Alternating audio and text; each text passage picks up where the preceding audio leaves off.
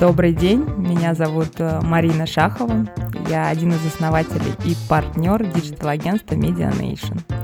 И сегодня мы вместе с моим партнером и любимым коллегом Ваней Барченковым хотим обсудить изменение роли digital-маркетинга в современном бизнесе.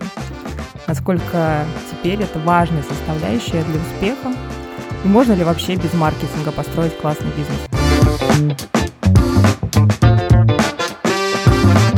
И просто выигрывает тот, кто постоянно тестирует какие-то новые вещи. Да, мы на самом деле просто рассказываем людям о том, какой выбор они должны сделать. Ты совершаешь э, там, преступление. И если вдруг что-то будет представлять интересы в суде. Либо... Кто этот супергерой? Маркетолог — это человек, который определяет продукт. Я молодец, я все сделал. Настроили две-три кнопочки и как бы думают, что это какое-то чудо, которое дальше их спасет. Есть даже люди, которые пользуются одноклассниками. Единица из тысяч становится единорогами. Это то же самое, что и с идеями в маркетинге. Ваня, расскажешь пару слов про себя? Меня зовут Борченков Иван, я коммерческий директор и партнер рекламного агентства Media Nation, также генеральный директор проекта Search Booster IO. Это система умного поиска для интернет-магазинов. А в маркетинге я давно начинал с самых низов, еще в Всемирном фонде дикой природы, потом поработал в Яндексе и после Яндекса стал работать в digital-агентстве. Мы сейчас с тобой находимся в 2021 году, и, ну, как бы то, что сейчас происходит в мире, скорости очень сильно возрастают, все очень быстро меняется, быстро меняются модели поведения пользователей, то есть появляются бизнес-модели, которых недавно вообще не было, и они занимают Э, становятся огромными миллиардными бизнесами, единорогами. А, ну, при этом есть обычный бизнес, который функционирует. Ты знаешь, я состою в бизнес-клубе, много общаюсь с владельцами бизнесов. И до сих пор есть те, у кого, например, вообще нет маркетинга, но они показывают классные результаты ну, как бы, вот бизнес существует, все есть, нет CRM, данные не собираем. Ну, как бы бизнес есть, он прибыльный, он растет. Мне, мне кажется, это супер удивительно, потому что я, конечно, привыкла жить в другой системе координат мира, где маркетинг — это очень важная составляющая для того, чтобы показывать крутые результаты. Но это показывает, что так оно тоже есть. Но вопрос, насколько, например, оно вот сейчас еще так может быть, но может ли оно там быть, например, через три года? Может ли там через три года бизнес быть вообще без диджитал-маркетинга? Вопрос на самом деле очень сложный, потому что, да, в действительности есть очень много компаний, которые никак не используют маркетинг даже в текущих реалиях. Я буквально на днях общался со своим знакомым, который эмигрировал в Штаты, и там он работает в компании, которая в большей степени работает с B2B и в меньшей степени B2C. Он в ней проработал чуть больше, чем полгода, и за эти полгода он смог понять, что в компании, как ты правильно заметил, нет ни CRM-системы, все данные ведутся в обычной Excel, нет никаких опросов удовлетворенности клиентов, нет ничего, и бизнес потихонечку функционирует, развивается, есть какая-то преемственность у клиентов, у компании, и вроде бы все у них хорошо, но как только они стали внедрять рекламные технологии, конечно же, рост заметно ускорился, и стал напоминать что-то наподобие алгоритмической кривой. Что касается России, то, опять же, надо говорить о том, что компании бывают разные, компании используют совершенно разные бизнес-модели, и те, кто на рынке довольно-таки давно, да, зачастую они смогли обзавестись каким-то хорошим пулом клиентов, особенно если речь идет о B2B компаниях, о сервисных компаниях, которые что-то обслуживают, поставляют, привозят. Ну и, в принципе, да, зачастую кому-то из них маркетинг не нужен. Они являются такой хорошей дойной коровой, с них изымают деньги, и все у них хорошо и прекрасно до поры до времени.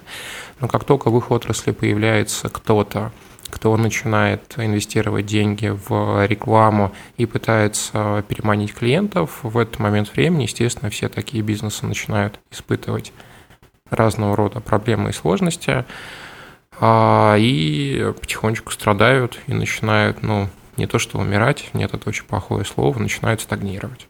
Вот, поэтому, конечно же, маркетинг нужен. Вопрос для кого и в каком виде. Ну, то, что он нужен сейчас да, для всех, ну да, он нужен для всех.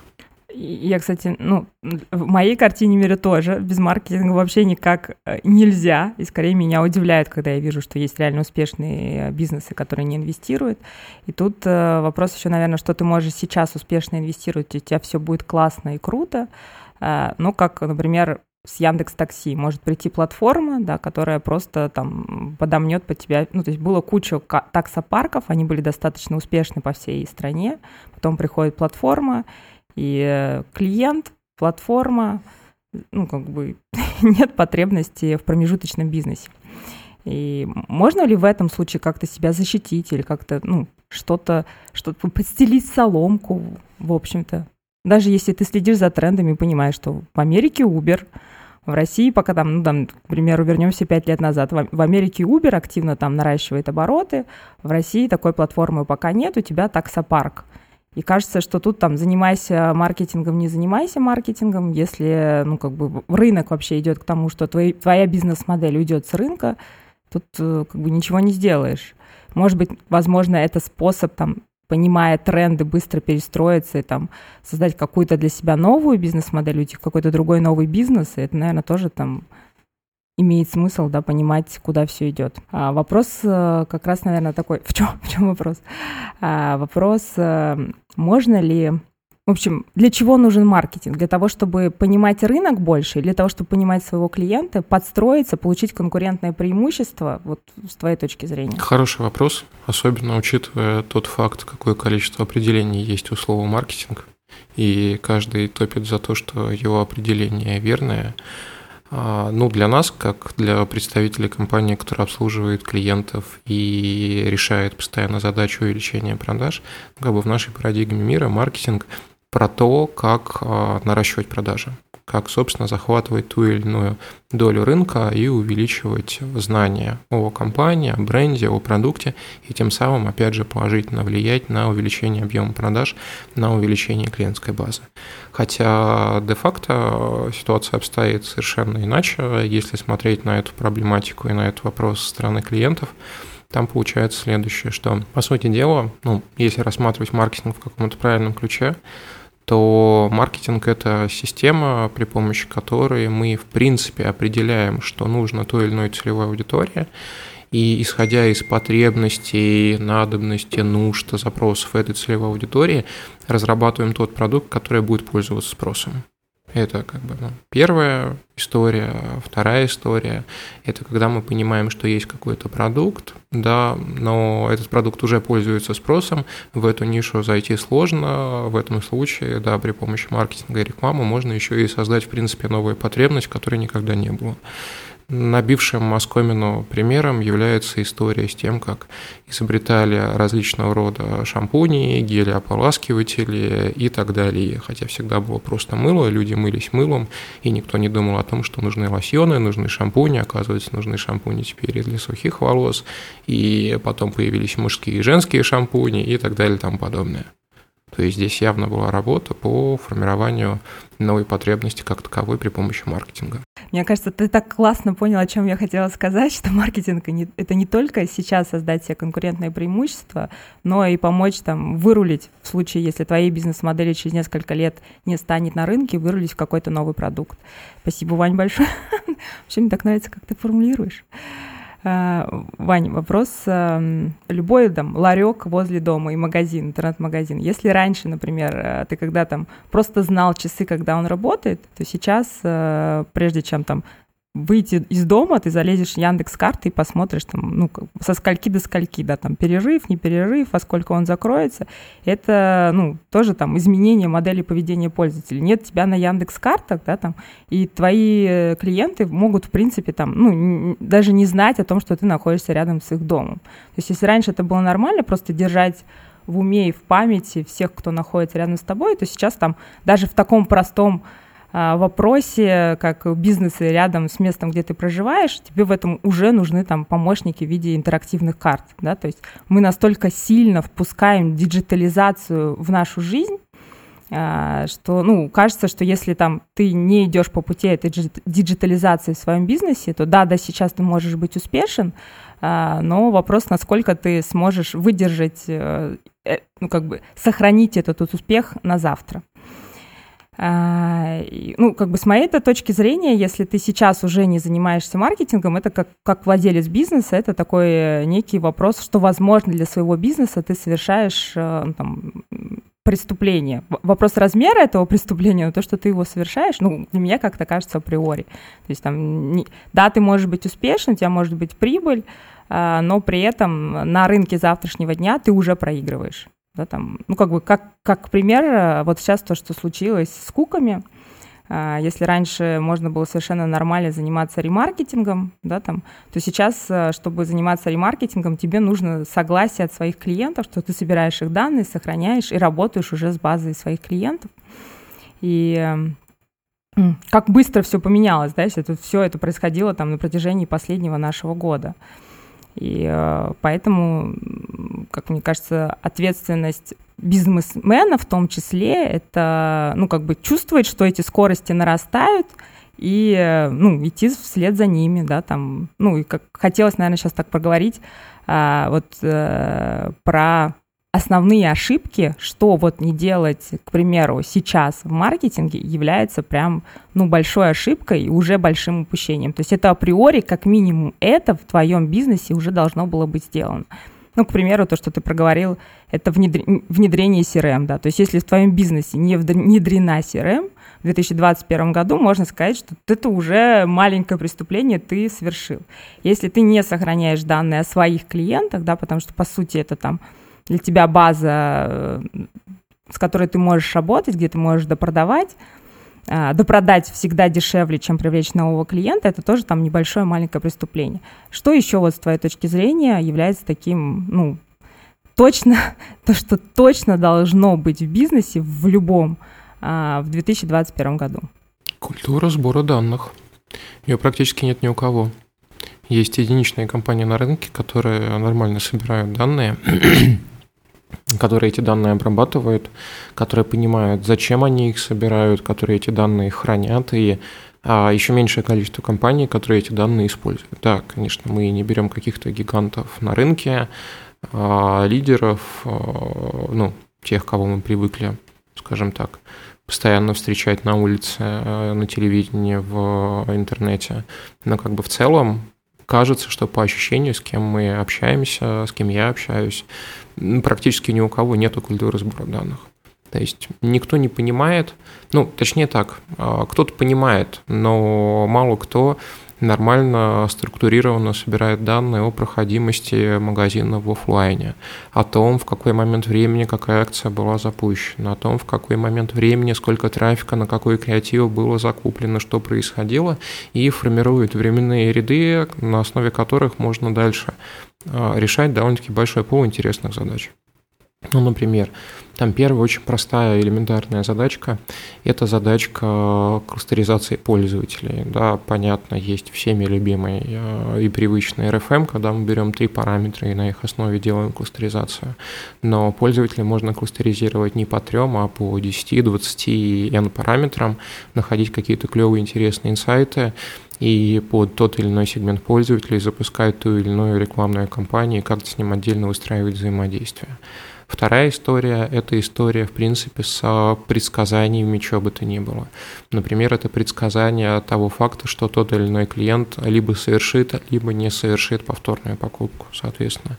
Делать это можно, и это нельзя сказать, что прям очень-очень сложно, если собираются нормальные временные ряды, с которыми можно работать, и на довольно-таки большом количестве проектов при внедренной культуре сбора данных можно говорить, что есть некий пул клиентов, которые с определенной долей вероятности либо купят, либо не купят. И, соответственно, если они не купят, то понятно, что с ними надо делать. Если купят, то, опять же, их можно кластеризовать, сегментировать, а, как-то разделить на определенные группы по вероятности а, того, с какой, собственно, опять же, масло масляное, с какой вероятностью эти люди совершат покупку, и уже принимать решение, давать им скидку, либо никак с ними не взаимодействовать, либо лишний раз этим клиентам позвонить, что-то предложить. А если компания, в принципе, собирает все данные о себе, то здесь открывается еще и простор для эконометрики, которые все слышали, вроде бы все знают этот термин, но еще меньшее количество компаний ее используют.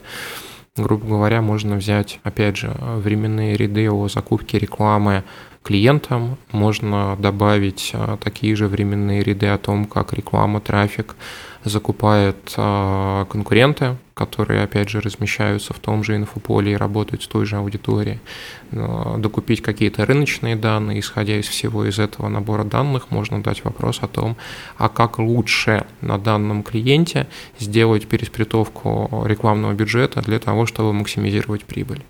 И это только некий там верхний пласт задачек, который виден невооруженным глазом, которые можно решать. А когда уже мы там будем говорить о внедрении каких-то там нейроночек и так далее, там можно до бесконечности что-то придумывать, уже вплоть до того, что можно определить, какой конкретно товар, какой конкретно человек купит и почему и когда.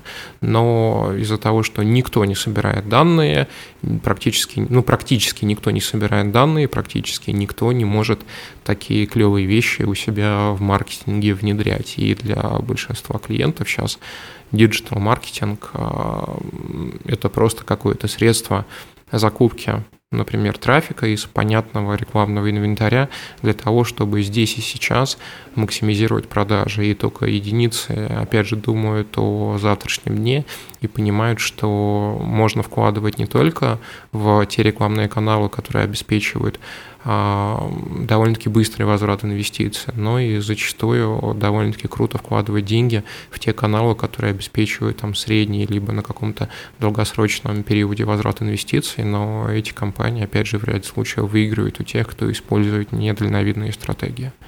Поэтому, да, финализируя короткий ответ, отсутствие культуры сбора данных – это прям преступление. Это первое, что нужно решать, внедрять и лечить в бизнесе. Спасибо. Ну, смотри, мне кажется, в, твоем, в твоей речи было еще как минимум несколько преступлений. И первое — это вот здесь и сейчас работать с трафиком и забывать, например, про бренд. Это, ну, как для себя я бы тоже сказала, что это такой большой вопрос, насколько это долговременная стратегия. А второй момент — это, ну, к примеру, мы с тобой просто часто об этом говорим, что многие компании а, исключительно считают по лаз-клику, и забывают вообще смотреть э, ну, на другие модели атрибуции, и это тоже там долговременные стратегии, от этого можно, во-первых, можно не видеть всю картинку красивую, четко и понятно. Во-вторых, можно тоже проигрывать конкурентам, которые используют другие модели атрибуции. Вот про эти два. Ну, и третий момент, наверное, то, что ты говоришь про сбор, ну, очень красивая история про сбор данных, про нейронные сети, но все-таки это, наверное, для клиента среднего, там, среднего и крупного размера, но есть еще мелкие клиенты, и мы зачастую сталкиваемся, мне кажется, с главным преступлением, и, и это происходит очень-очень часто, когда клиент приходит, у него есть рекламный бюджет, у него уже идет реклама, но при этом у него не настроена аналитика. И вообще непонятно, как он считает, куда он смотрит, да, там. И это кажется, что тоже как бы тоже, ну, тоже, скажем так, вид бизнес-преступления. Не, то есть если вы уже делаете рекламу, то как минимум аналитика у вас должна быть. Я сейчас не говорю про сквозную аналитику, хотя бы обычная веб-аналитика. Настройка аналитики, last click атрибуция. Э, вот как ты считаешь, это...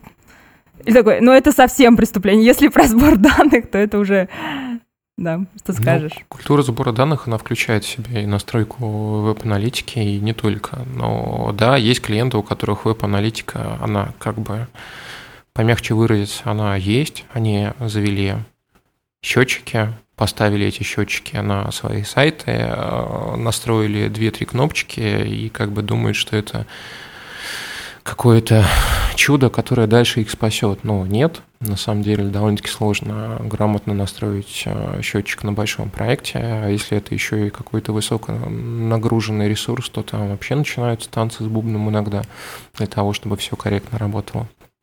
Что касается атрибуционной модели, это давняя история на рынке.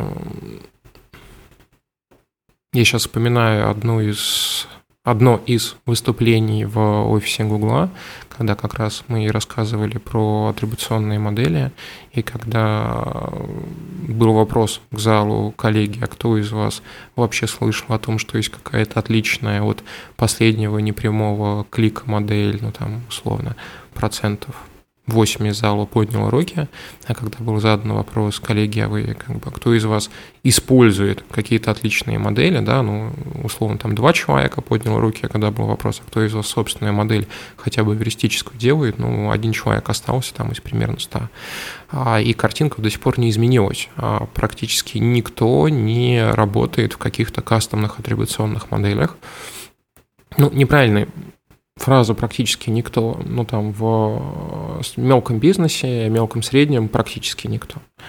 Вот. А это очень большая проблема, потому что не используя отличная от последнего непрямого клика атрибуционная модель, клиенты, рекламодатели никак не могут оценить эффективность медийной рекламы. И именно поэтому, ну и не только поэтому, еще есть ряд причин, но это одна из основополагающих. Многие считают, что медийная реклама неэффективна, не надо в нее инвестировать деньги, вообще баннерка не работает, видео не работает. Это, конечно, бред собачий, но эта убежденность у людей есть. Ну, это как раз э, про третье, про то, что я сказала, работать здесь и сейчас с трафиком и с продажами и забывать про свой бренд долговременно. Ну, немножко не соглашусь, потому что это не всегда история про бренд на самом деле. Это, скорее, это, это даже не про узнаваемость, там для кого-то это история. Э, не всем нужно качать бренд, и не всем нужно качать узнаваемость на самом деле. Прям не вот всем интенсивно. ли нужно качать бренд? Давай так. Не, не всем ли нужно качать бренд?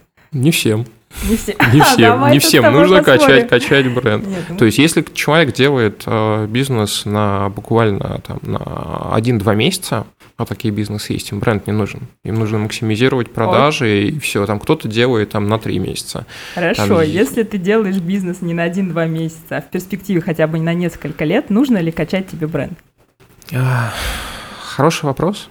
Скорее, каждый предприниматель сам для себя должен найти ответ, э, зависит от, опять же, ниши. Ну, наверное, в большинстве случаев нужно, но, опять же, есть исключения. Какие? Давай, вот, просто что могут быть, что могут быть, ну, если ты сделал бизнес на два месяца, там, не знаю, шиномонтаж открыл, э, поменял колеса, через два месяца закрыл и больше не планируешь его открывать, окей, э, где еще, где еще тебе может не понадобиться бренд?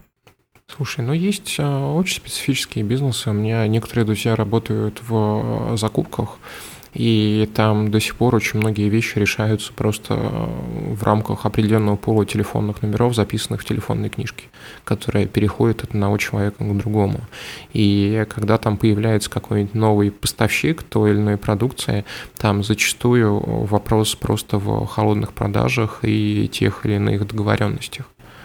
И там не нужен ни бренд, не нужен ни маркетинг, э, ничего. Там нужно хорошие СЛЗ, там нужна хорошая база и хорошее предложение, которые эти СЛЗ ходят и предлагают.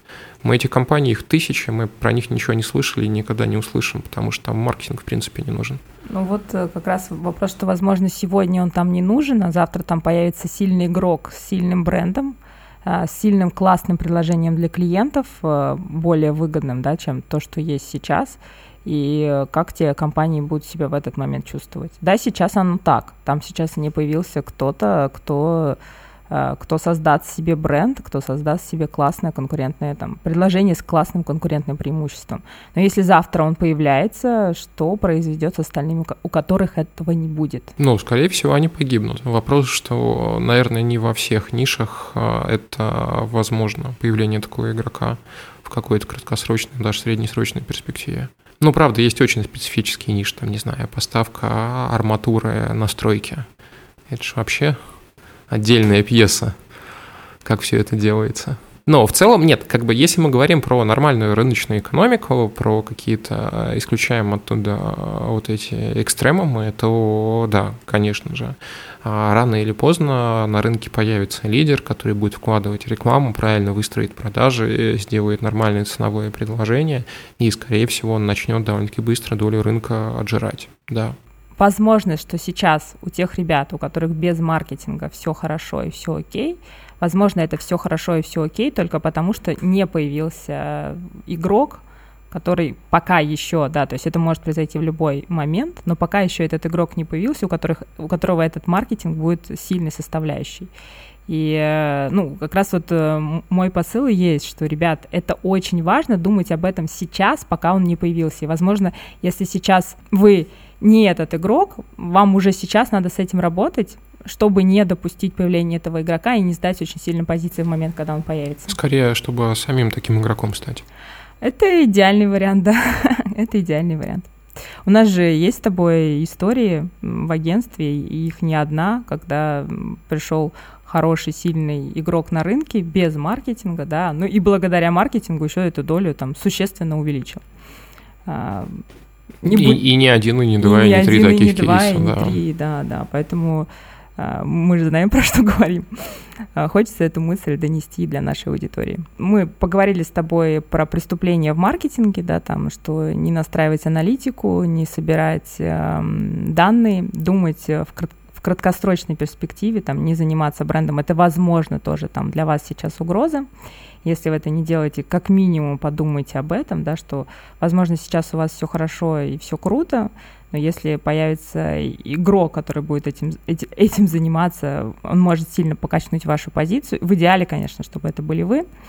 И э, есть еще одна э, тема на обсуждение. То, что в современном мире, да, там очень быстро меняются скорости, да, вообще скорости и смены поведения потребителей, а, насколько это создает не только угрозу, но и возможности, да, то есть вот то, что там мы говорили, что с одной стороны это угрозы и большое количество угроз, но с другой стороны это же и возможности для вас создать какие-то новые бизнес-модели, и э, мы это видели там тоже как, как агентство, которое ведет там большое количество клиентов, что в момент коронавируса кто-то сдавался и закрывался, а кто-то наоборот видел, что это новые возможности создать что-то быстро новое под клиентов, под их изменившиеся потребителей. И там, конечно, уже там начинается ну просто кратный рост, потому что ты видишь, куда идет рынок, быстро на него реагируешь, создаешь новый продукт и ну по сути на этой волне ты, она тебя может с одной стороны накрыть, но с другой стороны ты можешь излететь. И вопрос, как э, к тебе, как человеку, который находится, наверное, в эпицентре, а, что позволяет вот эту волну а, использовать как трамплин для как раз, наверное, роста каких-то супер результатов в бизнесе? Я даже не знаю, что сказать. Ну, наверное, постоянно делать что-то новое, и тут вот эта история про то, что постоянно какие-то перемены на рынке, но они были, есть и будут, их, скорее всего, будет все больше и больше. И просто выигрывает тот, кто постоянно тестирует какие-то новые вещи и смотрит, а, есть от них какой-то хороший выхлоп или нет. Вот, собственно, и все. Ты знаешь, у меня тоже такое иногда создается впечатление, что маркетинг — это в том числе, как, какое количество гипотез ты протестировал и быть готовым к тому, что там, ну, большее количество из них не выстрелит, но те, кто выстрелит, дадут тебе действительно классные результаты, а, классные новые, новые деньги. Сейчас мне напомнило про еще одно преступление. Не тестировать. Не выделять, не то что не тестировать, не выделять бюджет на проведение тестов. Очень э, у малого пула клиентов есть отдельно а, некое бюджетирование, да, отдельный пул денег, которые можно, правда, вот потратить, слить и не жалеть о том, что они пропали просто деньги, которые выделяются на то, чтобы найти какие-то новые интересные фишки, методики, стратегии, чтобы взаимодействовать с своей целевой аудиторией. И по наблюдениям уже многолетним гораздо лучше и быстрее развиваются те проекты, у которых есть такой бюджет, которые постоянно что-то тестируют, что-то смотрят и не убивают своих маркетологов за то, что ах ты негодяй, ты потратил 100 тысяч рублей, у меня нет с этого ни одной продажи, и выгоняют его поганой метлой. Нет скорее наоборот. Как бы выигрывают именно те, кто дает деньги и не жалеет то, что там сегодня сотку потратили, а завтра сотку, послезавтра. А после этого э, находится какая-то прикольная методика, при помощи которой эти деньги с лихвой отбиваются там за пару месяцев и потом приносят все больше и больше заработка. И вот это, мне кажется, прямо не то, что преступление, это боль на рынке. Потому что все привыкли прийти к своему директору по маркетингу, дать какой-то ему бюджет, поставить ему некий KPI и сказать, вот у тебя есть KPI, у тебя есть бюджет, как бы иди выполняй и все. И вот в таких условиях человек зачастую он скован цепями того, что вот ему надо показать этот результат, и какой-то простор для творчества очень многих э, при такой постановке задачи э, ну, просто в зародыше убивается. И да, это преступление, поэтому там Если нас слушают предприниматели, то начните выделять какой-то бюджет, который вы будете смело давать своим маркетологам, агентствам для того, чтобы они тестировали что-то новое и проверяли новые гипотезы. И как только вы им этот бюджет дадите, на самом деле а, у вас в бизнесе появится огромное количество новых разных идей, потому что люди поймут, что у них есть ради чего эти идеи генерить.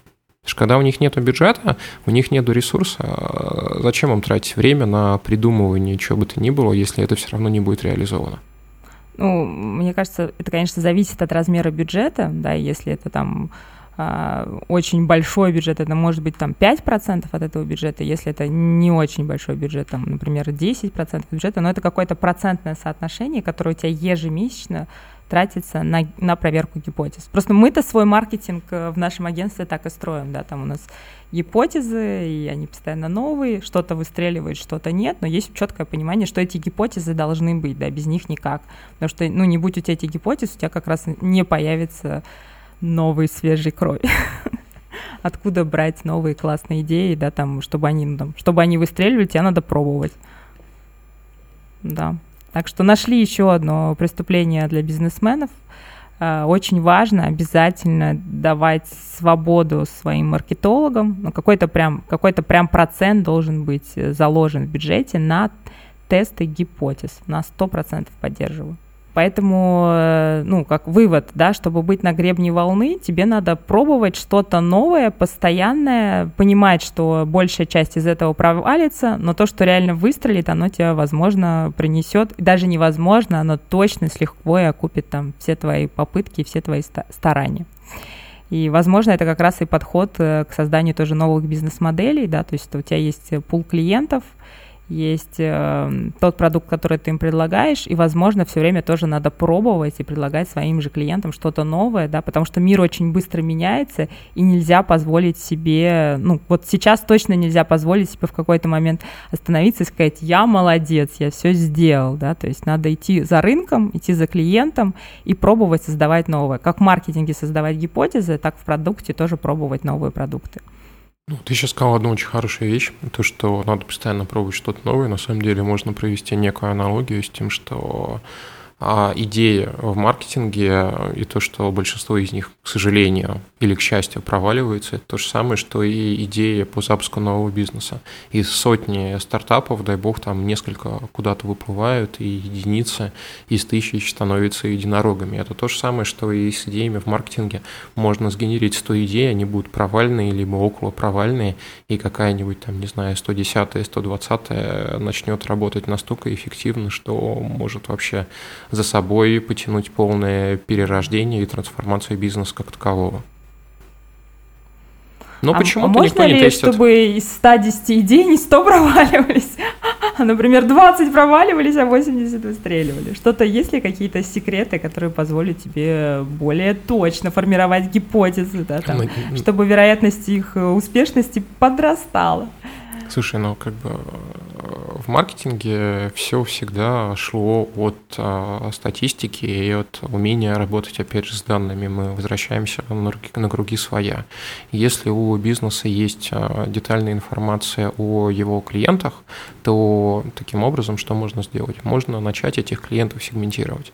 И далее, изучая каждый конкретный сегмент а, для того или иного сегмента, либо кластера, можно, в принципе, придумывать идеи по созданию каких-то собственных коммуникационных стратегий, каких-то собственных акций. И тогда, естественно, когда у идеи есть какое-то логическое, а еще лучше логическое и статистическое обоснование, вероятность того, что она окупится и принесет деньги, будет рентабельный, будет гораздо выше, нежели мы просто сидим за столом и брейнштормим, блин, а давай завтра покажем котиков, нет, а давай завтра, там, не знаю, будет какой-нибудь чемпионат, попробуем что-нибудь на тему там футбола, хоккея, предстоящего чемпионата сделать или что-то еще, ну, как бы безусловно, как бы если есть данные, если есть анализ, если есть логика, то идеи, которые рождаются из синтеза этих вещей, они более жизнеспособны, как нежели те, которые рождаются в пылу какую-то не знаю, просто шторма без э, данных. На сто процентов поддержу и, наверное, еще добавлю, что чем лучше ты понимаешь своего клиента, да, чем вообще ты лучше понимаешь его боли, его задачи, да, там, сегменты этих клиентов, у каждого сегмента, чем он живет, чем он дышит, тем больше вероятности, то, что то, там, та гипотеза, которую ты сформируешь, будет более близка ему и с большей вероятностью выстрелить.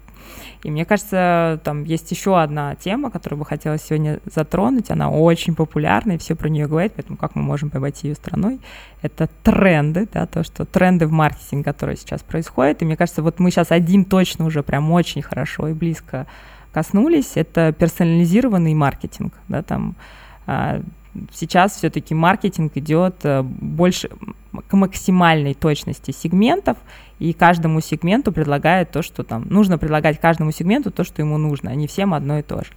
А, какие вот э, тренды тебе сейчас кажутся тоже там наиболее важными из того, что сейчас на рынке есть? Наиболее важные тренды в маркетинге или в бизнесе? Эм, давай про... Про маркетинг поговорим. Про маркетинг, да. Давай все-таки про маркетинг. Маркетинг, он же для бизнеса. Ну, наверное, наиболее важными трендами в маркетинге, опять же, для меня, для кого-то они могут быть совершенно другими, является а, распространение компьютерной грамотности не с точки зрения использования компьютера, что вот он есть, можно покликать мышкой, а с точки зрения того, что все большее количество людей а, начинают а, изучать языки программирования и начинают изучать статистику и математику, и, соответственно, это приводит к тому, что все большее количество людей начинают озадачиваться проблемой предсказания дальнейшего поведения их клиентов и их пользователей. И мне кажется, это то, что нужно сейчас ставить во главу угла в большинстве случаев. Это не просто понимание твоей текущей аудитории, кто твой клиент, кто твоя ЦА, и почему ты с этой ЦА взаимодействуешь а, теми или иными креативами той или иной коммуникационкой, а это еще и вопрос а, о том, что твоя отца будет делать завтра, как предсказать ее поведение и как мы можем а, ну, такую, на, на самом деле, для кого-то злую штуку скажу, как мы можем манипулировать а, клиентами для того, чтобы они реализовывали эти цели и задачи, которые бизнес перед собой ставит. Ведь на самом деле любой вопрос про предсказание поведения клиента, э, ну, для чего он делается? Для того, чтобы мы могли понять, как, каким марки, какой маркетинговой коммуникации, как мы должны достучаться для клиента, для того, чтобы он все-таки сделал то действие, которое мы от него как маркетологи хотим. Ну, мне, наверное, не очень нравится слово манипулировать. Давай возьмем влиять. Вот влиять сразу, знаешь, как, как в маркетинге, да, вроде как об одном и том же, но влиять сразу красиво, да, классно, а манипулировать как-то вот осадочек ставится. Напоминает конспекты по политтехнологии, да, мы на самом деле просто рассказываем людям о том, какой выбор они должны сделать. Да, да, мы... Они мы... просто его делают, ну, действуй, действительно, окей. Влиять, влиять, ну, в общем. Мы на самом деле рассказываем людям о том, какой выбор они должны сделать. Красиво, красиво звучит. А, какой еще тренд? Про что что еще тебе вот кажется сейчас, о чем важно понимать из того, что происходит? Ну, наверное, то, что все у большего количества людей проходит некий многолетний ажиотаж, связанный с тем, что даже не знаю, наверное, надо по-другому начать. У нас рынок в России сложился таким образом, что довольно-таки большое количество компаний очень сильно росло в тот момент времени, когда появилась на рынке контекстная реклама, и когда большое количество рекламодателей, бизнесов а, стало понимать, что начав работать с контекстной рекламой, начав работать грамотно с поисковым продвижением, можно довольно-таки быстро расти и довольно-таки быстро увеличивать количество клиентов. Конечно же, с годами эта информация по рынку расползалась, и каждый год э, нам приносит увеличение конкуренции, и для некоторых отраслей конкуренция в той же самой контекстной рекламе становится ну, безумно сложной, и, соответственно, к чему я веду? К тому, что потихонечку рекламодатели начинают понимать, что жизнь, например, только на одной контекстной рекламе и на одном поисковом продвижении, она практически невозможна ну, для каких-то ниш, особенно для новых клиентов. Ну, просто как бы там можно жить, существовать, но экстра больших денег зарабатывать не, не всегда получается.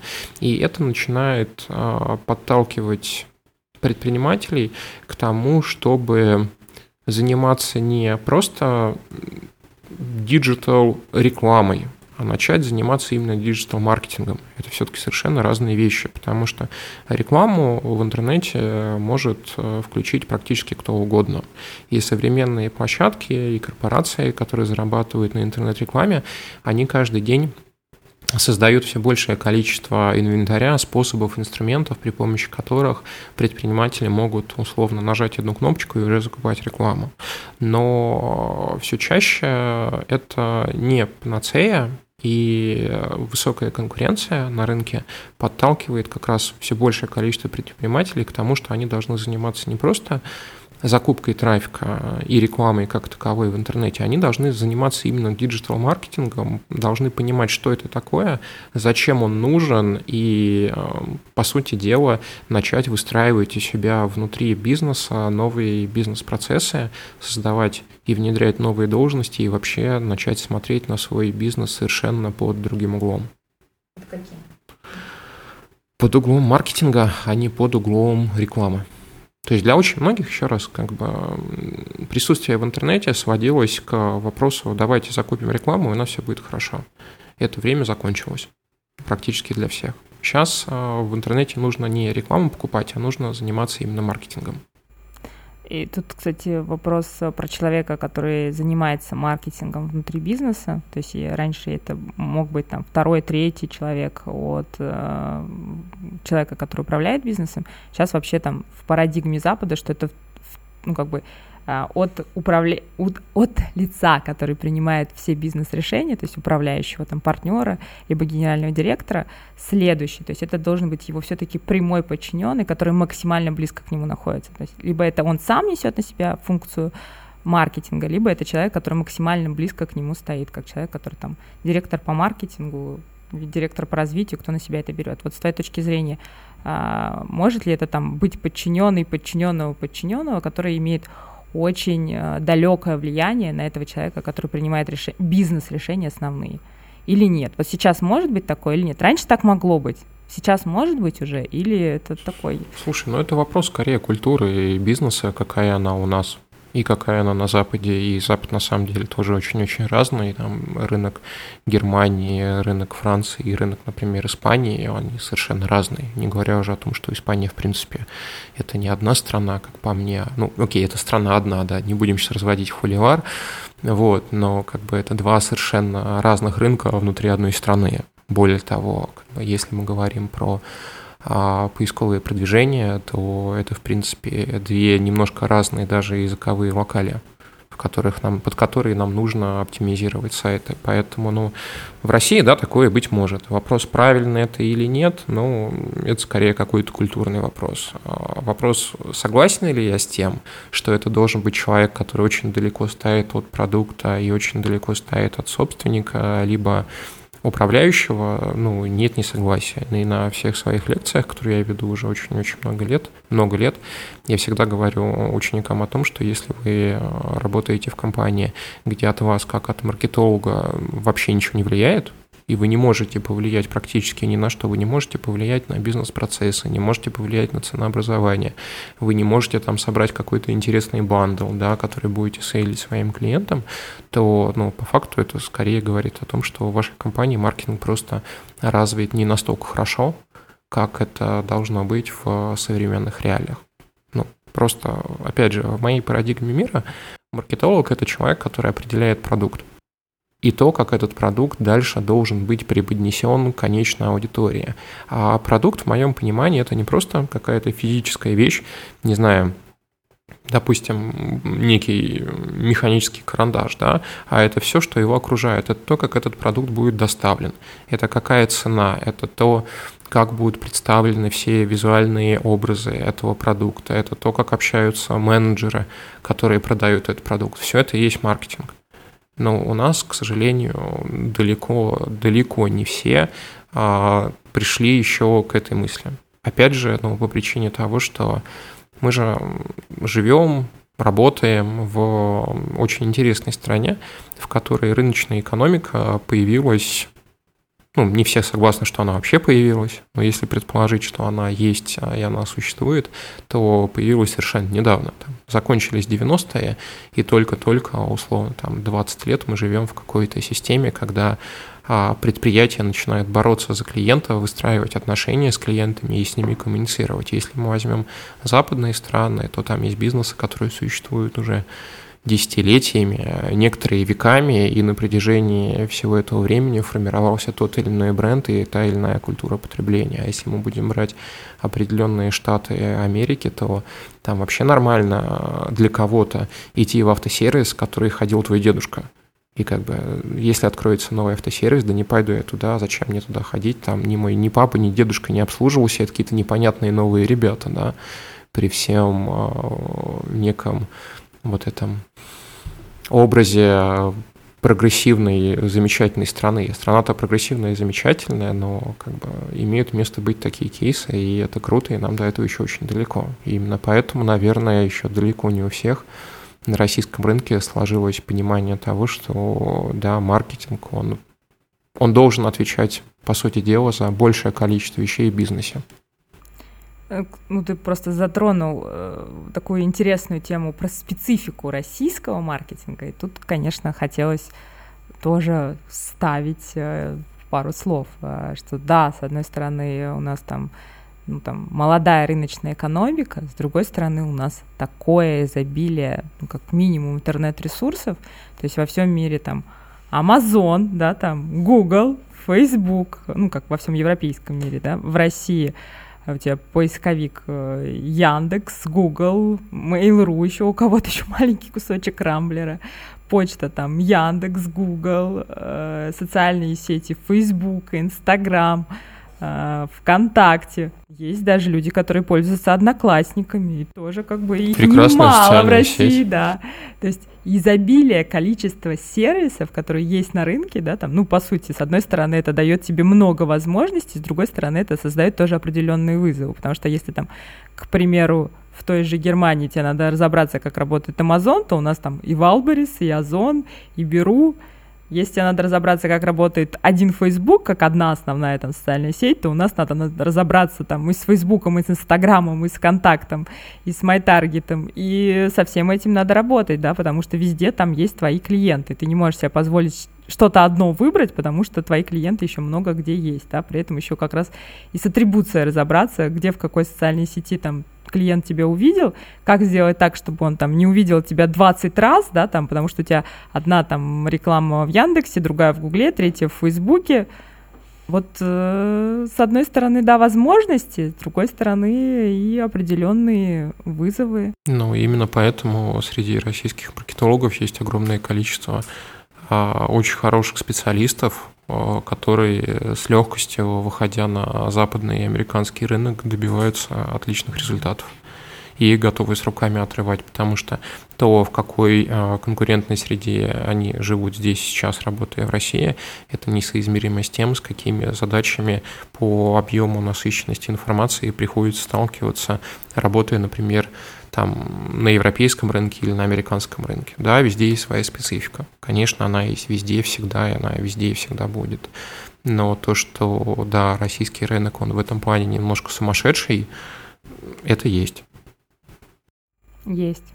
Мне кажется, последний вопрос, с которым бы хотелось там закончить, да, там мы вот проговорили, что классные ребята, очень крутые специалисты, которые показывают шикарные результаты на международном рынке у нас есть. И вот как такого человека себе выбрать, да, а, потому что, ну, условно, ты, ты владелец бизнеса, ты, может быть, не очень хорошо разбираешься в маркетинге, тебе нужно там кого-то взять, кто в этом разбирает, либо самому в этом разобраться, но, с другой стороны, кто тогда будет бизнесом управлять, либо найти этого человека. Вот э, какие критерии, да, там, этого человека в бизнесе? А, потому что мы же работаем, мне кажется, с очень крутыми директорами по маркетингу. Мы, мы их знаем, как никто, да, вот э, что, что эти за критерии, там, либо менеджера по маркетингу для небольшого бизнеса, либо директора по маркетингу, да, для среднего и крупного. Кто этот, кто этот супергерой? Кто он? Как, а, как, на что смотреть, когда его выбирать? Ну, на самом деле, э, зависит от того, кто выбирает. Ну, то есть в зависимости от того, на каком этапе развития находится бизнес, а, какой штат маркетинга находится внутри этого бизнеса, в зависимости от этого критерии к этому человеку очень сильно меняются. То есть если мы говорим про а, небольшие, маленькие компании, то там вполне себе может работать некий а, очень ну, специалист широкого профиля, которая будет взаимодействовать с подрядчиками, ими управлять, это совершенно нормально, да, и к этому человеку будут отдельные требования. если мы говорим про какую-то большую компанию, то там совершенно нормально, если в штате будет работать отдельно спец, который будет заниматься, например, только а, взаимодействием с а, веб-аналитикой и поддержанием его функционирования. Еще отдельный человек будет работать только с одним каким-то рекламным каналом. Поэтому на этот вопрос очень сложно ну, ответить, в зависимости этом, от ситуации. В этом случае имею в виду все равно, что будет человек, который будет ими управлять и веб-аналитикой, и там разными специалистами. Я скорее вот про их руководителя в этом случае. То есть это может быть там человек, который а, не знаю, взаимодействует с подрядчиками, может быть, руководитель, у которого в штате целый ряд специалистов, но все равно это же некая единица, которая берет на себя ответственность за вот эту сферу маркетинга внутри бизнеса. Вот какими, с твоей точки зрения, самыми важными качествами он должен обладать? Ну, если мы сейчас говорим не про директора по маркетингу в широком смысле этого слова, а про человека, который будет отвечать за интернет-составляющую, то в моем понимании э, очень важными требованиями к этому человеку будет, во-первых, его техническая подкованность. То есть брать в digital специалиста, который не умеет работать сам с аналитикой, не понимает, как ее настраивать, никогда не работал сам с э, кабинетами, не знает э, того, как работать с базами данных, как из этих баз данных извлекать нужную для принятия тех или иных решений информацию, а ну, скажем так, если я буду себе нанимать э, такого человека на должность директора по маркетингу в мои проекты, вот я буду такие требования выдвигать к этому человеку. То есть это очень хорошая техническая подкованность, это базовые знания языков программирования, очень хорошее понимание того, как взаимодействовать с базами данных, понимание структур базы данных верхнеуровневые. Кажется, ты сейчас ушел от портрета нашего директора по маркетингу, с которым мы взаимодействуем. Слушай, опять опять же, все зависит от компании, от задач. Там, Нет, для кого-то возьмем совершенно... успешные кейсы, у нас же куча успешных кейсов. И, ну, да, и от, все от люди очень разные. Очень у нас разные. среди наших клиентов есть мега подкованные люди, с которыми можно сидеть и рубиться часами относительно того, как оптимально решить ту или иную техническую задачу. А есть гениальные люди, которые просто как визионеры, да, они не сильно разбираются в технической части, но они с легковой это компенсируют пониманиями э, того, как маркетинг выстраивается стратегически. И это тоже совершенно нормально, просто компании разные, люди разные. Нельзя все грести под одну гребенку. Ну, смотри, у меня вот есть э, точно одно, одно качество, которое там хотела сказать, это ну, некий open mind, что это значит? Это понимание того, что рынок очень быстро меняется, и тебе тоже надо в этом рынке очень быстро меняться, да, там, при этом оставляя, оставляя фокус на своего клиента, да, то есть ты оставляешь фокус на своего клиента, но очень быстро понимаешь, что там, не знаю, куча обновлений в Яндексе, куча обновлений в Фейсбуке. Если твоя аудитория в ТикТоке, да, там не просмотреть появление ТикТока и уже учиться там взаимодействовать в том числе. То есть это такой а, все-таки ну, для меня, наверное, open mind является более важной составляющей именно в маркетинге, чем техническую, потому что техническую часть ты можешь э, отдать на аутсорс, а вот можешь ли ты отдать на аутсорс э, понимание рынка и понимание своего клиента? Вот можно или нет? Можно ли отдать на аутсорс понимание того, кто твой клиент? Э, и что он хочет, какая у него потребность, и что, как ты можешь ему помочь эту потребность закрыть. В моем понимании на аутсорс можно отдать все, кроме основной э, компетенции бизнеса. И если основная компетенция бизнеса, например, это а, оказание услуги по качественной уборке помещения, то в целом все остальное можно спокойно отдать на аутсорс. Вопрос в том, есть ли у компании деньги для того, чтобы оплатить качественный аутсорс. Как бы если есть, пожалуйста, есть отличные компании, которые пишут отличные маркетинговые стратегии. Причем не только локальные, но и международные. Есть прекрасные агентства, которые могут закрыть абсолютно все задачи, которые могут быть как в офлайн, так и в онлайн-маркетинге и рекламе. Как бы все, все это есть. То есть я скорее не придерживаюсь той точки зрения, что надо прямо упороться и внутри все сделать самостоятельно. Скорее я наоборот считаю, что это неправильно, потому что если попытаться усидеть на нескольких стульях, то явно хорошего результата не достичь. И надо как бы бизнес делать предпринимателю на том, что он умеет делать. То есть у него есть какой-то основной фокус, вот пусть он этот фокус и качает.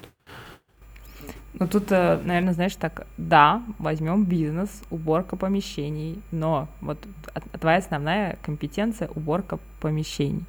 Но при этом тебе в этой компетенции тоже надо создавать продукт, который будет пользоваться спросом, да? А, ну, как э, тоже появились же куча, кстати, интернет-сервисов, которые там очень быстро и активно в этой сфере там завоевали рынок, ну, мы прекрасно их все знаем, да, там за последние там 3-4 года. По сути, создав очень простой продукт, который отвечал потребностям клиентов, да, там, и они, ну, продолжают там создавать новое что-то, предлагать клиентам, чтобы пользоваться спросом. То есть, с одной стороны, твоя компетенция уборка, но при этом создавая то, что реально клиентам нужно, то есть что-то очень быстрое, очень простое, очень понятное, да, там, отвечающее запросу клиентов, ты, по сути, как бы, ну, получаешь некое Феррари, которое, ну, по сравнению с остальными, гораздо быстрее едет, гораздо быстрее завоевывает долю рынка. Можно ли тебе позволить отдать это на аутсорс, или все-таки это важная составляющая сейчас в любом бизнесе? Сложный вопрос. Я не могу на него сходу ответить. Это зависит от предпринимателя. Ну, то есть, готов был бы я так сделать? А в ряде случаев, наверное, да. Отдать на аутсорс? Да. Слушай, ну отдать на аутсорс это не значит вообще слить задачу, это все равно как бы ну, ее за, за, закрыть, да? У нас почему-то тоже есть какая-то боль э, своеобразная на рынке, то что почему-то считают, что ну, аутсорс это плохо. Ее, ну, на самом деле это абсолютно не так. А, и это, ну, я это говорю не потому, что работаю в агентстве, я работаю на стороне площадки и на стороне заказчика. И э, в ряде случаев, наоборот, аутсорс это мега круто потому что аутсорс а, позволяет тебе решать задачи, ну, хороший аутсорс позволяет тебе решать задачи гораздо быстрее и гораздо дешевле, нежели ты эту задачу будешь решать сама внутри, взращивая а, эту экспертизу. Потому что, ну вот если мы будем, например, говорить про какой-то аутсорс в маркетинге, да, там бытует мнение, что гораздо круче нанять э, специалиста, например, по рекламе к себе в штат. Ну, правда, да, гораздо круче. Правда, все почему-то не говорят о том, что этот специалист может э, сделать такую фигню в рекламных кабинетах, что эта компания будет стоить сотен тысяч рублей убытков, а может быть миллионов, и вы его материально ответственно не сделаете. Соответственно, вы на этом здесь потеряете. Очень часто бывают случаи, когда человека взяли на работу, да, дальше все там, не дай бог, что-то случилось, он заболел, либо вообще забил на работу, либо он не постоянно не прокачивает свои скиллы, и по факту сегодня это хороший специалист, а через э, два года это уже плохой специалист и так далее. А как бы когда он уходит в отпуск, кем его заменять, значит, надо брать двух специалистов, и начинается вот эта канитель, которая на самом деле съедает огромное количество временных ресурсов руководителя, и зачастую, если все это нормально цифровать, посчитать, становится понятным, что в огромном количестве кейсов гораздо проще идти в аутсорс. Но то же самое, это, знаешь, из вопроса, а что выгоднее там, для компании там, мелкой, средней, держать юриста в штате и платить ему деньги. На самом деле он превращается в человека, который просто тупо заполняет бумажки, документы и обменивается какими-то формальными фразами, да, либо там просто на гораздо меньшую сумму денег заказывать ну, очень профессиональный аутсорс, который сделает все шаблоны документов, и если вдруг что-то будет представлять интересы в суде, либо как истца, либо как ответчика, не имеет значения. И, ну, да, это боль. Потому что очень многие у нас думают, что гораздо проще все всегда сделать самостоятельно, а это не так. Я всегда здесь провожу такую параллель, что почему-то вот про бизнес так думают, но когда спрашиваешь у человека, ну вот окей, вы когда к доктору ходите, да, там не дай бог вам надо, там зуб заболел у человека, но вы же не берете свои клещи и не вырываете себе зуб. Да, ну вроде, ну проще, идти никуда не надо, да, взял клещи, клещи у каждого дома есть, ну не клещи, а там пассатижи, вырвите себе зуб, ну нет, иду же к специалистам. Почему здесь не делать так же? Слушай, на, поддерживаю, про аутсорс полностью поддерживаю. И, и так как еще у нас, мне кажется, контекст с тобой определенный, я еще и знаю, что зачастую это гораздо выгоднее. А вопрос именно в том, можно ли продукт отдать на аутсорс. Вот да, согласна, там а, брендинг можно отдать на, на аутсорс, рекламные кабинеты можно отдать на аутсорс, а, трафик можно отдать на аутсорс, а, продукт, продукт можно отдать, бизнесу можно отдать продукт на аутсорс. Смотря что является своим бизнесом. Если суть твоего бизнеса а, в создании большого количества продуктов, то какие-то вещи а, и, возможно, ключевые вещи а, ты будешь отдавать на аутсорс. У меня есть хороший знакомый, он очень долго проработал в всем известной компании, которая создает в России большое количество собственных брендов. Но, правда, никто их не воспринимает как и мы их воспринимаем как те бренды, которые вот полностью самодостаточные, и там огромная часть работы отдавалась на аутсорс. То есть там по факту сидел человек и говорил, ну давайте мы сделаем вот такой вот, ну, не знаю, новый продукт, пусть это будет какой-то какой в вакууме, да, а дизайн, упаковку, начинку, производство, все остальное делает аутсорс, и получались офигенно клевые, интересные продукты. Я, кстати, про дизайн, упаковку, э, все, дизайн, упаковку полностью поддерживаю, да. Я именно про то, когда ты понимаешь, что клиенту нужно, да, когда понять вообще, что ему нужно – и сформировать, что ты ему предложишь. Вот, вот мне кажется, это как раз функция бизнеса, да, который на аутсорс не отдашь. Дальше уже, когда ты нашел ответ на этот вопрос, все остальное, правда, там можно отдать на аутсорс, зачастую даже нужно отдать на аутсорс. Но пока не нашел, ты можешь отдать на аутсорс этот поиск э, там, вот этих гипотез, да, э, к примеру. Можно ли это? Или все-таки это для бизнеса? Знаешь, вот в, в том, как ты ставишь вопрос, вот мне кажется, да, можно, и так поступают инвесторы, которые создают инвестфонды, которые для них ходят и ищут эти новые продукты, в которые они инвестируют деньги, и потом в ряде случаев становятся основными владельцами этих бизнесов. Это же, по сути дела, так и есть. Ну, ты решаешь ты задачу инвестор, по поиску... Да. Про... Ну, а почему ты не можешь ну, быть ну, инвестором? Все мы можем знаешь, быть а, инвесторами. А, владелец стартапа такой, это что, мне на аутсорс отдали создать продукт? Нет, опять же, в каждой задаче, ну, для каждого бизнеса решение может решаться, задача может решаться совершенно разным способом. Если мы говорим про владельца магазина цветов, ну, понятно, он там сам должен решать, какими цветами он будет торговать. Никто за него это решение не примет, и никто э, ему не скажет, в каком месте эти цветы стоит покупать. Хотя, с другой стороны, он может прийти и купить себе, э, стать обладателем франшизы, и большинство вопросов таким образом решить, там всему научиться, и после этого отказаться от франшизы и, по сути дела, сделать клон. Все, бывает, кажется, все бывает на рынке. Пришли к мнению, что можно все, зависит можно от все. вас. Зависит от ресурсов от вас, и желания. От, вас, да, да. от ресурсов и желаний, от ваших возможностей. А можно все. Особенно если у вас есть свой инвестфонд, да. Если у вас есть свой инвестфонд, тогда вообще все возможно. А, ну что, мы сегодня очень, мне кажется, интересно поговорили про рост маркетинга в современном бизнесе, насколько это важно, как, э, как не совершать преступления и какие, про тренды маркетинга поговорили. Поговорили про то, кто все-таки этот супергерой, есть ли у него какие-то качества, на которые смотреть. Не во всем мы с Ваней согласны, ну, как и всегда, да, там, поэтому, мне кажется, это и здорово, что есть два разных мнения. И Спасибо вам, что были сегодня с нами. Вань, спасибо тебе огромное, очень интересно, так интересно рассказываешь. Ну что, до новых встреч! Увидимся. Пока.